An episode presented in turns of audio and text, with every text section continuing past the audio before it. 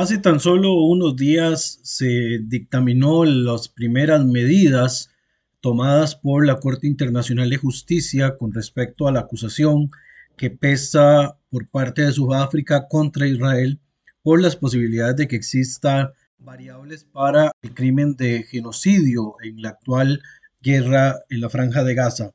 Evidentemente, el aspecto ha llamado poderosamente la atención a nivel internacional las decisiones que toma la Corte finalmente deciden de que no hay por el momento eh, algo que pueda definir a ciencia cierta si lo que está ocurriendo es o no es un genocidio. No descarta, por supuesto, las medidas que pide Sudáfrica, ante lo cual, por supuesto, esto puede tomar algunos años para determinar si estuvo en proceso o no de un genocidio. Y por el otro lado, pues una vez más, dentro del contexto del conflicto entre israelíes y palestinos, nuevamente se utiliza las cuestiones del derecho como una herramienta dentro de todas las relaciones entre los dos actores principales. En este episodio del día de hoy de Visión de Oriente Próximo, hemos tenido la oportunidad de compartir con Vanessa Ites, desde la comunidad de Chile, quien a título personal nos ha dado su perspectiva desde el conocimiento que ella posee como eh, una persona estudiosa en los temas de derecho internacional. De hecho, está terminando una maestría en derecho internacional enfocada principalmente en cuestiones eh, asociadas a la temática que estamos desarrollando en, esta, en este espacio de hoy. Y ella muy amablemente nos ha respondido algunas preguntas desde la perspectiva del sistema internacional y desde la parte jurídica, incluso no solo con respecto a la coyuntura actual de las tensiones en la franja de Gaza, sino incluso a nivel histórico desde que el conflicto tiene sus primeros pasos allá en los años 40 y por supuesto un momento clímax en los años 60 después de la Guerra de los Seis Días. Entonces acompáñenos a escuchar esta entrevista muy interesante compartida con Vanessa Ites y esperamos que cualquier consulta o, comentario que tengan al respecto nos lo puedan hacer a través de nuestro correo. Entonces, sin más, los invito nuevamente a escuchar este espacio de Visión de Oriente Próximo con Vanessa Ites.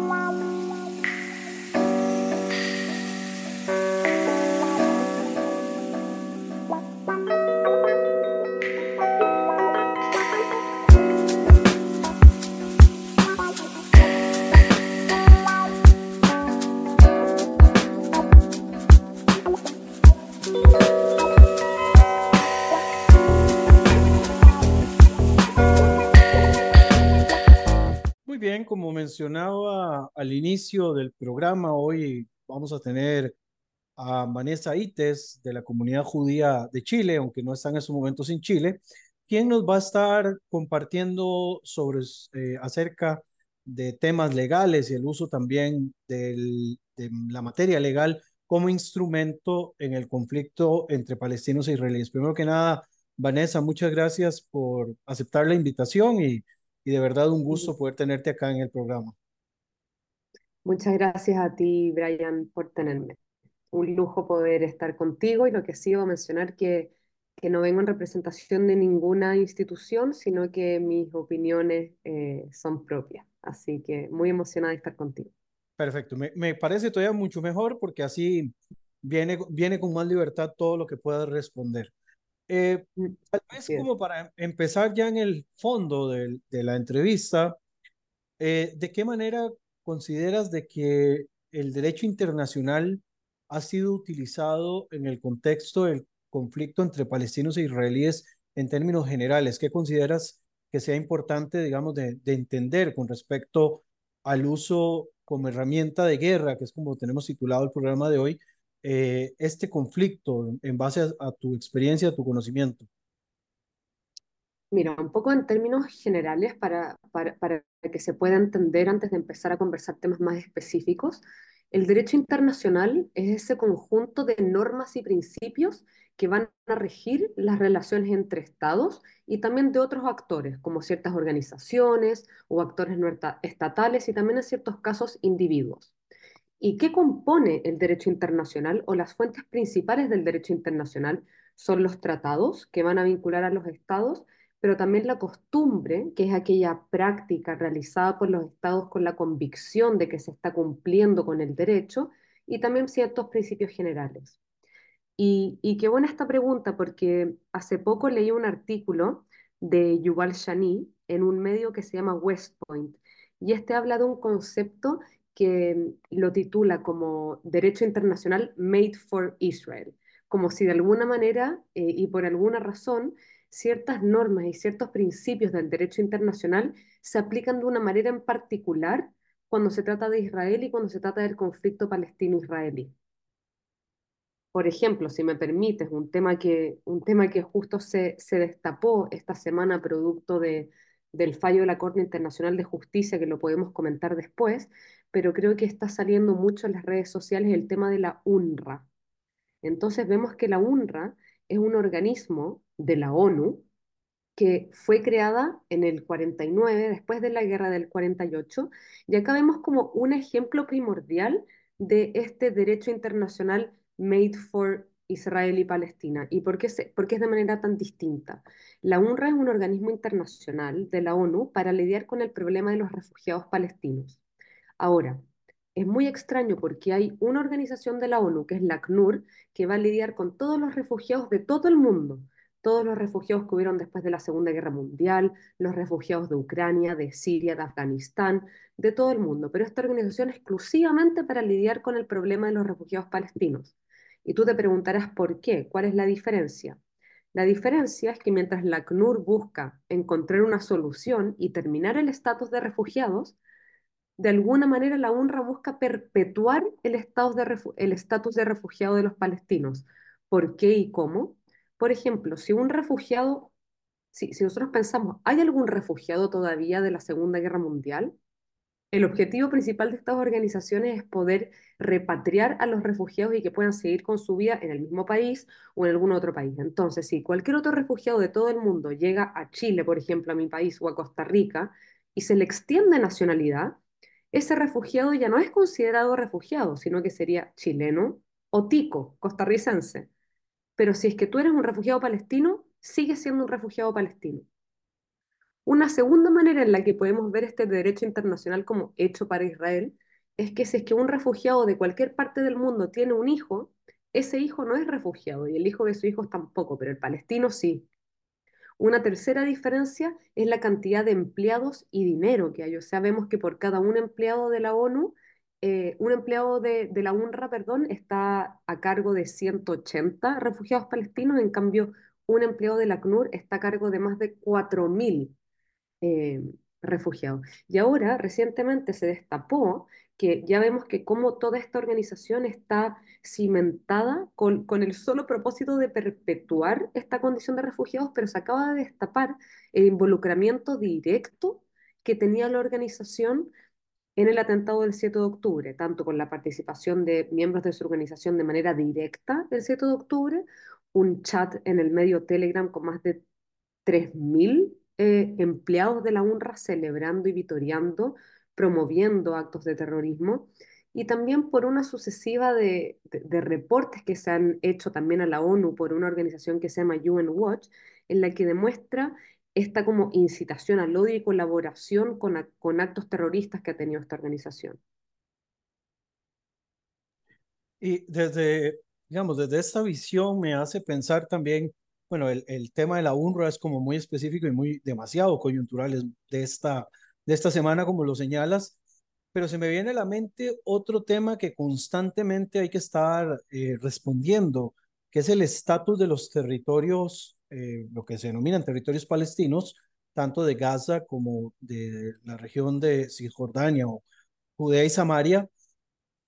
Eh, ¿De qué forma, digamos, podríamos nosotros entender por qué el uso del término territorios bajo ocupación, por un lado, ¿Y por qué, digamos, la discusión es decir que los territorios no están bajo ocupación eh, en la situación actual. Yo sé que obviamente por Vox Populi, pues obviamente se, catalogan los territorios como territorios bajo ocupación, pero he escuchado también el argumento de que los territorios no son territorios bajo ocupación, sino que eh, tienen, digamos, una categoría de territorios en disputa. Desde tu visión, ¿cuál es la forma en la que podríamos, digamos, eh, analizar ese uso incluso etimológico y qué di- diferenciación habría en el hecho de que sea un territorio en disputa o un territorio bajo ocupación en ese contexto? Mira, hay que distinguir. Lo que se considera hoy en día territorios palestinos sería Gaza, que sería al este de Israel, bordeando también con Egipto, y Cisjordania, que es al, perdón, Gaza está al oeste y Cisjordania está al este, bordeando con Jordania. Entonces, Gaza eh, Gaza era, Gaza estaba ocupada por Egipto hasta la guerra de 1967. ¿ok? Esto fue un territorio que estaba ocupado por Egipto hasta la guerra del 67. Luego la guerra del 67, que es la guerra de los seis días, Israel conquista estos territorios, conquista Gaza, conquista Cisjordania, conquista también la península del Sinaí, los altos del Golán.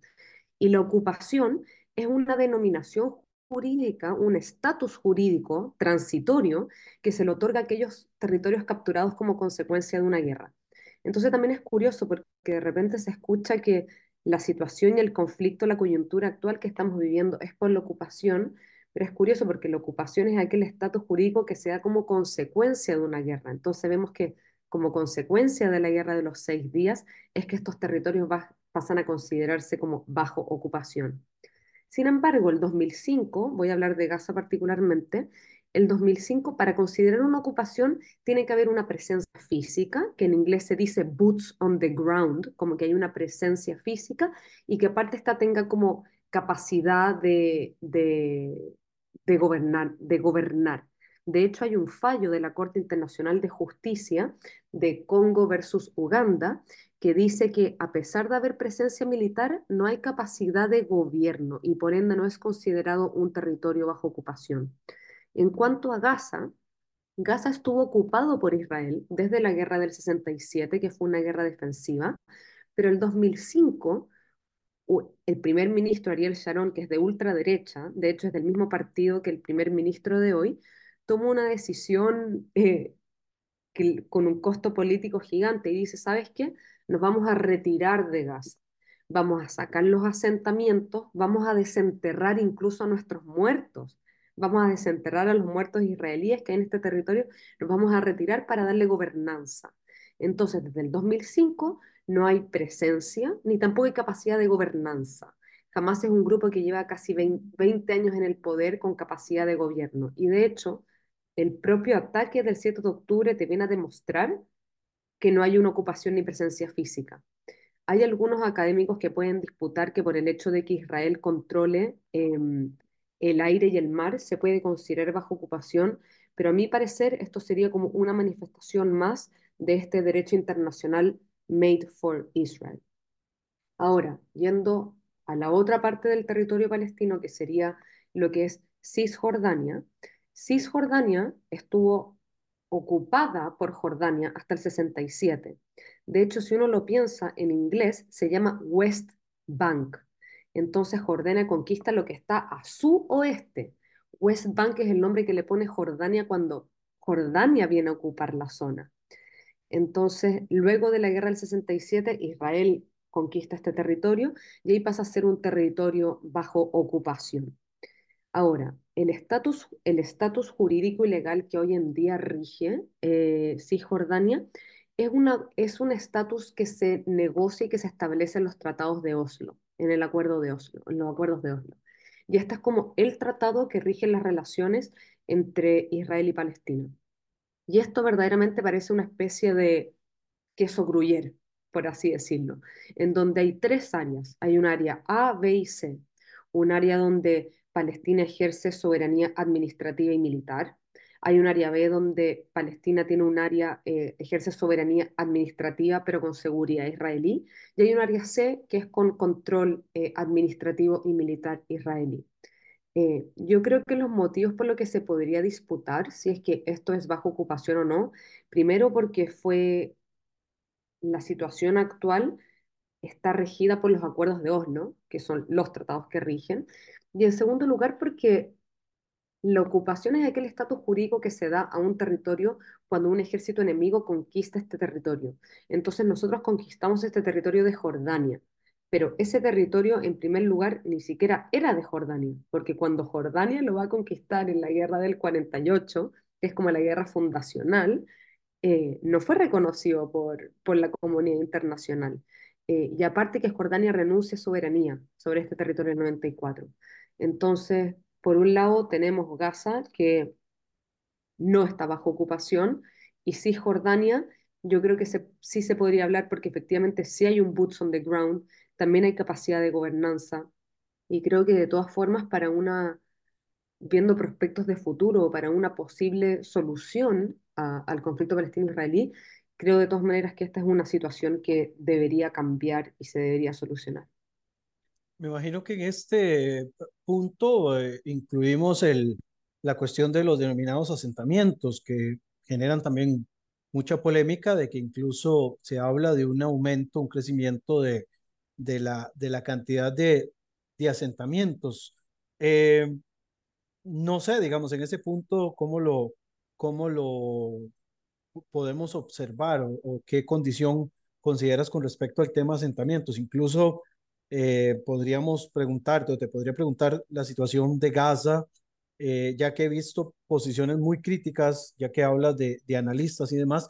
Menciono dos que posiblemente también los has visto bastante en Twitter, que es donde más se, se mueven, que son Francesca Albanese, que es una relatora de Naciones Unidas bastante visceral en realidad en sus posiciones, y Kenneth Roth, que fue director de Amnistía Internacional, eh, que tienen una posición muy fuerte con respecto a Israel. Y me acuerdo que Albanese, incluso cuando se da este tema del ataque del 7 de octubre, menciona que Israel no tiene derecho a la legítima defensa porque Israel ocupa Gaza. Entonces, ahí es donde viene toda la, la discusión y, y, me gustaría entender, digamos, desde la perspectiva que tienes, eh, cómo se podría responder a, un, a algo que de alguna manera es, es falso, en verdad. Mira, en cuanto a los asentamientos, eh, eh, ¿son la causa del problema? No. ¿Son un obstáculo para la paz? Sí, creo yo. Eh, no creo que sean la causa del problema porque hubo una guerra antes de que existiera ocupación y antes de que existieran los asentamientos. Como dije, esto más bien es una consecuencia de guerras anteriores. De todas maneras, creo que de nada aportan y que están generando un una deuda futura eh, y un problema para el futuro que va a ser muy difícil resolver. ¿Se puede resolver? Por supuesto. Como vemos, Israel ocupaba Gaza hasta el 2005, tenía asentamientos en Gaza, ¿estuvo dispuesto a sacarlo? Sí. ¿Tuvo un costo político gigante? Sí. Los israelíes que vivían en Gaza, vemos cómo le pegaban literalmente a los militares israelíes porque los estaban sacando de sus casas, pero el primer ministro israelí fue una decisión que dijo, me da lo mismo, lo vamos a hacer.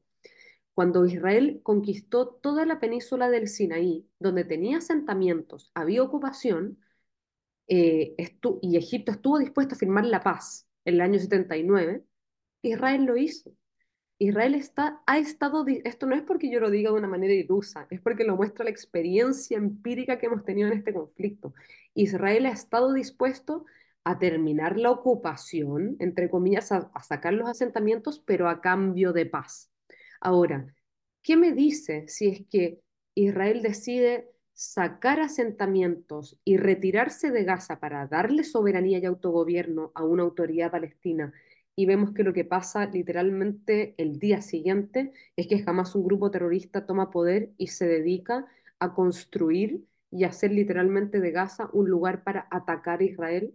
Entonces, creo que los asentamientos en Cisjordania son un problema, por supuesto, son un obstáculo para la paz, pero sí creo que Israel estaría dispuesto a sacarlos y hacer lo que fuera, si es que solo hubiera un, un tratado de paz serio y una paz eh, por el otro lado, porque si no es a cambio de qué. Ok, vengámonos ahora al contexto actual, que es como lo que también me gustaría escuchar. De hecho, este programa nos cae buenísimo porque Nos quedó casi una semana después de que vienen las primeras eh, palabras de la Corte Internacional de Justicia. Eh, en este conflicto en Gaza hay acusaciones contra Israel nuevamente, como la acusación de genocidio por parte de Sudáfrica. Legalmente, que es una de las preguntas que traía elaboradas acá, ¿crees que Israel pueda seguir manteniendo el ritmo de operaciones que tiene hasta este momento después de lo pronunciado por la Corte Internacional?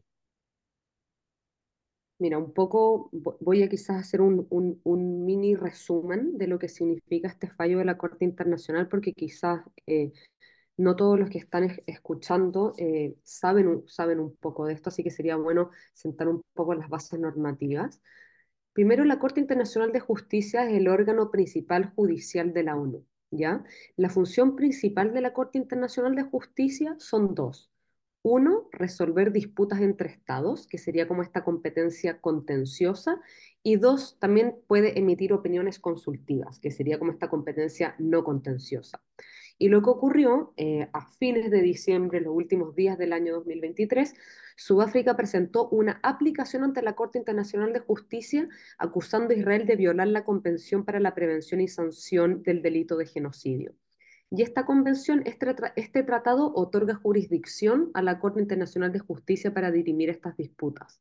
Es por eso que a veces alguien se pregunta qué tiene que ver Sudáfrica en esto y al final eh, cualquier parte, eh, cualquier país que sea parte de este tratado puede eh, llevar una aplicación ante la Corte Internacional de Justicia contra otro Estado parte de, de este tratado. Entonces, la Corte Internacional de Justicia lo que hizo es que recientemente se pronunció sobre me medidas preliminares, ¿ya? No se pronuncia sobre el fondo del asunto, sino que se pronuncia sobre medidas provisionales. Y el umbral probatorio para otorgar estas medidas provisionales es bajísimo. ¿ya? Habla de una plausibilidad. Por el contrario, cuando la Corte tenga que fallar sobre el fondo del asunto, que probablemente puede tardar años, el umbral es altísimo, ya que se exige una intención específica de destruir a un grupo religioso, étnico, nacional como tal. Y la decisión vemos que fue lo que en inglés se dice un poco split the baby, como partir en mitad eh, al bebé, porque por un lado la Corte reafirma y dice, sí, yo tengo jurisdicción para conocer de este caso y no voy a desestimar de plano esta aplicación, pero por otro lado no otorga la medida más importante que está pidiendo Sudáfrica, que es un alto al fuego. Y con eso, si uno lee la opinión del juez israelí Aaron Barak, que es una persona de, de, de mucha autoridad eh, en Israel, por lo menos, y también en la comunidad internacional de juristas, como que se viene a reconocer un poco este derecho a la legítima defensa y al operativo militar que está llevando a cabo en Israel. Cosa que no se hizo, por ejemplo, en Ucrania versus Rusia, ya que se le ordena, ahí sí que se le ordena a Rusia cesar el fuego. Entonces, con esto, la verdad, ninguna de las medidas que pide la Corte Internacional de Justicia implica para Israel hacer un cambio en el operativo militar. Claramente se hace como un llamado y se resalta esta, se le hace como un recordatorio de seguir eh, ateniéndose a las normas del derecho internacional humanitario y lo que sí se le impone la obligación a Israel de emitir un informe, presentar un informe ante la Corte en un mes detallando y estableciendo las medidas que se han tomado para, para en el fondo cumplir, hacer cumplir estas medidas que otorga la Corte. Pero claro, creo, a mi parecer, eh, Israel ha sentado estándares en cuanto a la conducción de la guerra en, en medios urbanos. Eh, la conducción de este operativo militar es extremadamente difícil cuando estás peleando, en primer lugar, con un grupo, uno tiene que pensar que las normas del derecho internacional humanitario, que es el derecho que aplica cuando estamos envueltos en un conflicto armado, fueron redactados post Segunda Guerra Mundial, algunas antes, otras después, por lo demás, pero siempre con la concepción de que esto era como una guerra entre dos ejércitos estatales formales con uniforme. Entonces, cuando vemos los desafíos a los que se está enfrentando Israel y también otros países, porque hoy en día la mayoría de los conflictos son, son con grupos armados no estatales, eh, son muchísimos los desafíos, especialmente cuando estás peleando con un grupo, en este caso jamás, que es una organización militar eh, terrorista, pero no estatal, que pervierte los mismos principios del derecho internacional, eh, es un desafío increíble y, Israel y el ejército de Israel ha sentado nuevos estándares en la conducción de una guerra en, en ámbitos urbanos, por ejemplo, con la invención de nuevas técnicas como es el roof knocking, que se avisa, que es como una nueva manera de avisar antes de, de disparar para aún así proteger más a los civiles, crear eh, pasillos humanitarios para la evacuación, etc. Entonces, claro, se puede seguir con la misma intensidad. eh, de todas maneras, se pone la obligación de emitir este informe en un mes más y siempre recalcando mi opinión de que cualquier persona que no cumpla, también acá hay una confusión que he escuchado mucho en el público, cuando alguien acusa que Israel o tal país es un crimen de guerra, los estados no cometen crímenes de guerra, las personas son las que cometen crímenes de guerra. Entonces, si es que hay algún comandante, si es que hay algún soldado, si es que hay algún piloto de que esté violando eh, alguna norma del derecho internacional humanitario, por supuesto que debería ser investigado, juzgado, eh, investigado y juzgado y castigado por lo demás. Algo que me llamó la atención del fallo de la Corte Internacional de Justicia, que es algo que se podría decir que excede un poco su jurisdicción, es que hace un llamado, uno, a liberar la liberación incondicional de todos los rehenes, pero dos, también dice y menciona, y esto me parece importante porque puede, se puede usar de jurisprudencia para ciertos conflictos en el futuro que se den con grupos no estatales, y dice que ambas partes en el conflicto, en este caso Israel y Hamas, están regidas por las normas del derecho internacional humanitario y llama a ambas partes a ceñirse por las normas del derecho internacional humanitario. Lo cual es curioso porque jamás como tal no representa, digamos, un ente estatal, a pesar de haber sido parte de la Autoridad Nacional Palestina. Eh, sí, la verdad es, es, es como un término, como dices, tal vez quisieron sonar tan salomónicos que al final terminaron incluso excediéndose en los comentarios. Y, hiciste un señalamiento que te iba a consultar, de hecho, que era la cuestión de los crímenes de guerra. ¿Cómo eh, puede, digamos, Israel también combatir desde el punto de vista eh, jurídico y con todo lo que ocurre en un, en un combate urbano que además tiene una serie de factores adicionales como el uso de la propaganda y todos estos as aspectos, ¿cómo puede, digamos, Israel cuidarse para evitar que algunos de sus, eh, ya sean soldados, comandantes, incluso políticos, puedan ser acusados de crímenes de guerra? Porque sí, ese ha sido un señalamiento que, que sí he escuchado también de analistas y está bien, genocidio nos suena catastrófico, pero crímenes de guerra no nos suena menos catastrófico viniendo, digamos, de, de, de la situación actual. Hay que tener en consideración de que Israel y específicamente el ejército cuentan con abogados y fiscales eh, dentro de- del ejército que no responden a un comandante, o sea, en este sentido son independientes. Y esto es muy importante porque se, quieren asegurar de que no estén presionados por el comandante. Y este grupo de abogados eh, y fiscales se aseguran de que cada ataque, ataque por ataque, esté cumpliendo con las normas del derecho internacional humanitario. Entonces busca que estas campañas militares no atenten desproporcionadamente contra la población civil eh, palestina, tienen un sofisticado sistema de accountability para sancionar a aquellos miembros de sus Fuerzas Armadas que se aparten de este, de este criterio y, tienen un sistema interno en, virtud del cual la Corte Suprema dentro de Israel tiene jurisdicción para, para juzgar a, criminales, a crímenes y criminales de guerra si es que los hubiera y como lo ha hecho en situaciones anteriores. Eh, la Corte Penal Internacional, a diferencia de la Corte Internacional de Justicia, porque vimos que la Corte Internacional de Justicia es el órgano judicial principal de la ONU que va a dirimir conflictos entre estados, ya sea contencioso o no contencioso. Sin embargo, la Corte Penal Internacional es esta corte que se crea en virtud de un tratado, que es el, Estatuto de Roma, y esta sí tiene jurisdicción para juzgar, eh, para perseguir responsabilidad penal de individuos específicos. Y esta corte, en primer lugar, este, el Estatuto de Roma no, está firmado por Israel, tampoco por Estados Unidos, eh, por lo demás. Entonces es dudoso de que la corte pueda tener jurisdicción para juzgar a, personas israelíes, pero aparte que la Corte viene a suplementar, su jurisdicción viene a suplementar un poco los mecanismos internos que existen en cada país. Entonces se piensa y se dice que únicamente cuando el país doméstico no, no esté juzgando o no sea capaz o no tenga la voluntad de juzgar esos crímenes internamente, van a ser perseguidos por la Corte Penal Internacional. Ok, eh, te pregunto ya así como para ir cerrando, eh, no lo sé en realidad, lo que te voy a preguntar es quizás saliéndome mucho del guion que teníamos inicialmente. Después de los ataques del 7 de octubre, has tenido la oportunidad de estar en Israel, has eh, compartido la, la, experiencia que se vivió después del 7 de octubre. Sé que esta, de verdad esta pregunta se sale demasiado del guion, pero sí me gustaría saber si has tenido, digamos, esa particularidad de, de vivir, digamos, en, carne propia eh, los, los resultados del, del, ataque del 7 de octubre y cómo, cómo lo percibiste. En primer lugar, saber si estuviste y, si no, por lo menos desde tu experiencia, qué, qué has, digamos, eh, visto al respecto. Sí, la verdad, yo digo que tuve el privilegio porque lo consideré una oportunidad y una experiencia demasiado importante y demasiado significativa.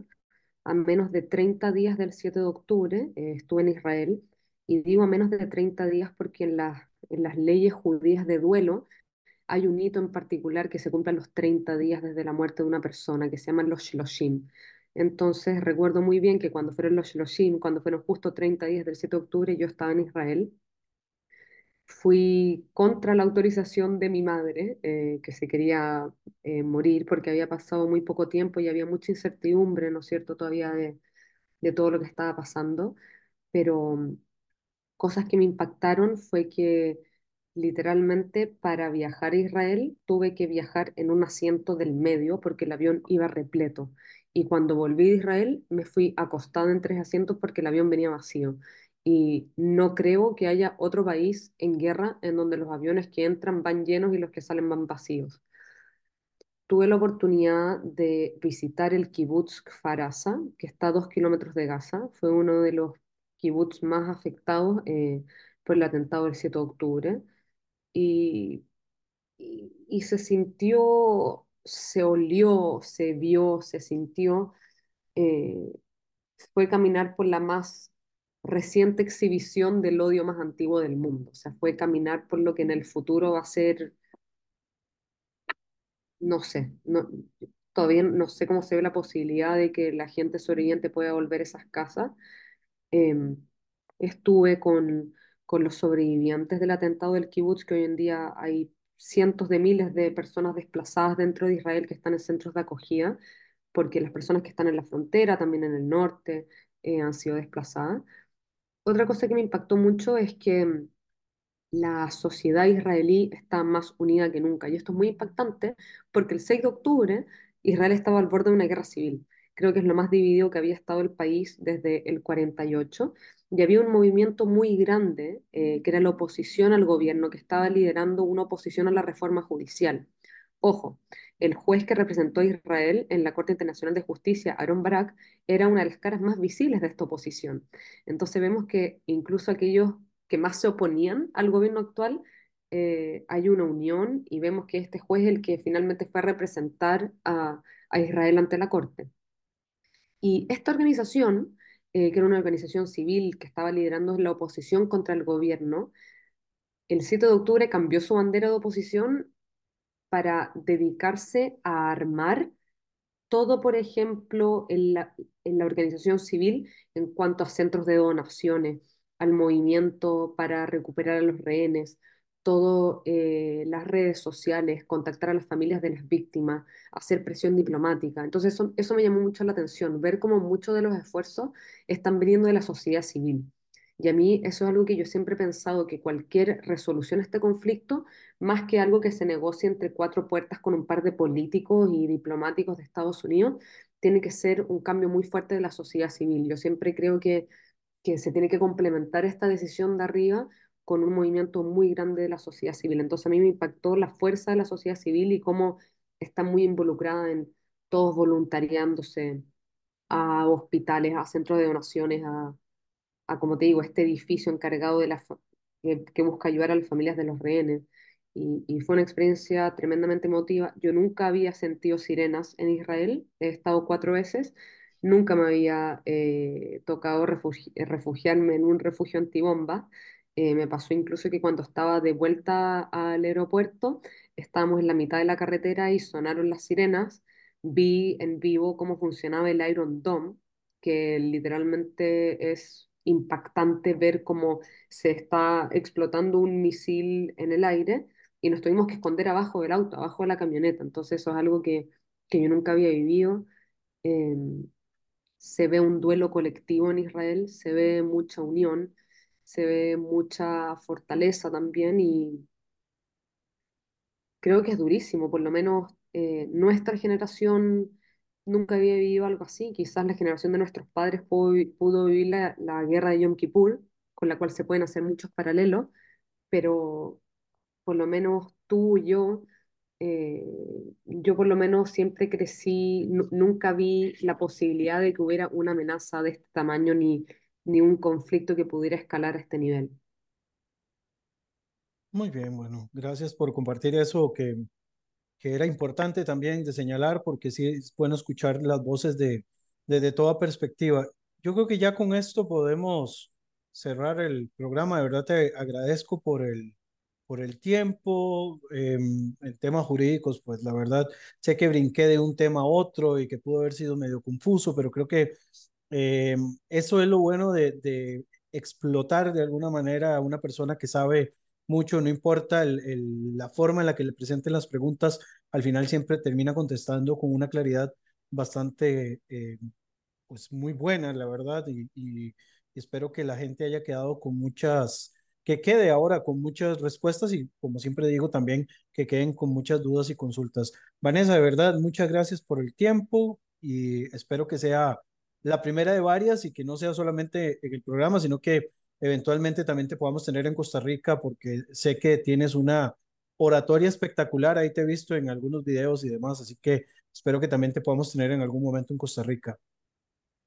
Muchas gracias, Brian. Algo último que decir es que esta guerra creo que está, es muy dolorosa para muchas personas. Eh, la guerra, por definición, es brutal. De hecho, el derecho internacional humanitario viene a intentar regular una de las situaciones más brutales que, que podemos vivir como, como humanos. Eh, creo que nadie quiere eh, que esta guerra siga, y, pero yo siempre digo que yo no quiero un cese al fuego, no porque no quiero que esta guerra termine, precisamente porque quiero que esta guerra termine, es que no quiero un cese al fuego, porque la guerra del 48 terminó con un cese al fuego y vino la guerra del 67 y la guerra del 67 terminó con un cesar fuego, y viene la guerra del 73, y después vienen las intifadas, y esto no es el primer enfrentamiento con Hamas, han habido más, entonces yo no quiero un cesar fuego y que esto se vuelva a repetir, yo quiero literalmente ponerle un fin, un punto final a esta guerra, poder recomponer a las sociedades, a, a los, al pueblo israelí, al pueblo palestino, eh, de que haya una visión en conjunto de futuro. Y creo que para eso eh, las condiciones mínimas sería una desmilitarización de la franja de Gaza y una desradicalización, eh, no solo de la franja de Gaza, sino que también de la Autoridad Nacional Palestina, de la sociedad. Y acá es cuando vuelvo a recalcar la importancia que puede tomar la, sociedad civil. También hago un llamado a reiterar eh, la devolución incondicional de todos los rehenes. Más de 130 rehenes siguen captivos después de más de 100 días en, en Gaza. Y nada, eh, Creo que muchas personas, incluyéndome a mí, eh, estamos con el corazón roto. Eh, esto ha causado mucho dolor y, y, y creo que para una correcta si, si, bien esto es un conflicto muy emocional y que se vive de manera muy emocional en las redes sociales y en, en, en, en la, la, televisión, en la radio, eh, de repente se, se pervierten o se, usan de, se utilizan de manera inadecuada ciertos conceptos jurídicos que no se adecúan a la realidad y para ser rigurosos y para que los sistemas internacionales y jurídicos conserven su legalidad y su validez, tienen que ser aplicados sin un doble estándar, tienen que ser aplicados de manera rigurosa y tienen que ser aplicados sin, una, sin intentar pervertirlo con motivos políticos. Entonces, Ese es mi llamado final. Espero que esta guerra termine, espero que vuelvan los secuestrados, espero que eh, ambas sociedades se puedan recomponer y que podamos tener un futuro en común.